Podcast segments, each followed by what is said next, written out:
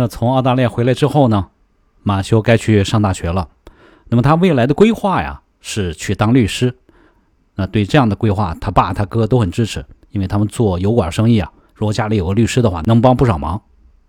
那上什么大学呢？马修当时有两个选择，一个是在奥斯汀的德州大学，是一所很好的公立大学。那另外一个呢是南卫理工会大学，在达拉斯，是美国南部一所非常好的私立大学。那马修呢自己决定去南卫理工会大学，因为在达拉斯啊是美国一个很大的城市，以后要当律师的话，在大城市机会肯定会更多一些。那这时候呢，他爸给他打了个电话：“马修啊，选没选好大学啊？”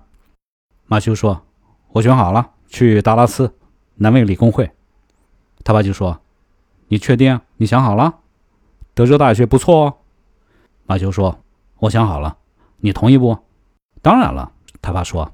我打电话给你，就是想看看你考不考虑德州大学，没别的意思。马修说：“我想好了，不考虑。”他爸就没说别的，把电话给挂了。那过了一小时呢，他二哥帕特又给他打了电话：“小弟啊，你确定要去南威理工会大学吗？”马修说：“我确定啊。”这为什么你和咱爸老问我这个问题啊？帕特就说了：“咱爸不让我告诉你，他现在快破产了。”石油行业不景气，德州大学公立学费一年五千，南威理工会大学私立一年一万八。马修一听吓了一跳，我去，这我真不知道。那这时候他二哥又跟他说了，其实奥斯汀啊也是个挺不错的地方，你可以穿着踏拉板，穿着人字拖去酒吧，然后在酒吧里呢，你旁边可能坐着一个牛仔，或者是一个女同性恋，还有可能是个印第安人。然后给你倒酒的这个酒保有可能是个小侏儒，这个地方特别有意思，你肯定会喜欢的。马修第二天啊，就给他爸打了个电话，说他改主意，想去德州大学了，但他从来没有告诉他爸是为什么。那么就这样，马修来到了奥斯汀，开始了他的大学生涯。但是在德州大学上了两年之后呢，他就开始动摇了。倒不是德州大学不好，而是他的这个职业规划。他算了一下，如果以后要做律师的话。先上四年的本科，然后再上三到四年的法学院，然后去律师行当小律师。等你积累了一些经验、人脉，在律师这个行业有点起色的时候，至少已经三十了。那这对于现在刚二十出头的马修来说，这个职业通道有点太漫长、太遥远了。但是要是不当律师，未来干嘛呢？哎，这时候他的那个发小，就是在澳大利亚跟他通信那个杜德勒。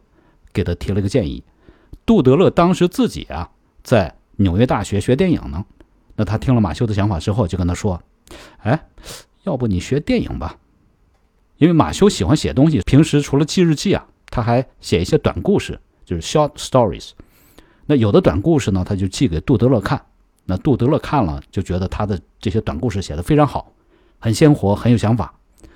所以他就觉得马修很擅长讲故事，可以去学电影啊。”那马修刚开始听到他的这个建议的时候啊，就觉得学电影这件事太遥远、太奇怪、太欧洲了。但是慢慢细想起来，他好像觉得学电影，然后从事这个行业，哎，这是他喜欢做的事儿。正在他犹豫不决的时候呢，他在另外一个同学的寝室里面偶然看到一本书，叫《世界上最伟大的推销员》（The Greatest Salesman in the World）。那这本书的内容触动了他，让他最后下了决心：我要学电影。我要转学去电影学院，但是怎么跟他爸说呢？那毕竟他爸他哥还指着他以后当个家庭律师呢，而且他爸在这么困难的情况下供他上学，然后他本科上了一半，说要转学去学电影，他觉得没办法跟他爸交代。但是犹豫了半天，他还是给他爸打了个电话。那他爸听了他的想法之后啊，沉默了五秒钟。马修说：“这五秒钟对他来说是世界上最漫长的五秒钟了。”然后他爸就问他：“你确定这是你想要做的事儿？”马修说：“爸，我确定，这就是我想要做的事儿。”那然后他爸就简单说了一句：“那就全力以赴吧。”就这样，马修从他爸那儿得到了他所能期望得到的最好的回复。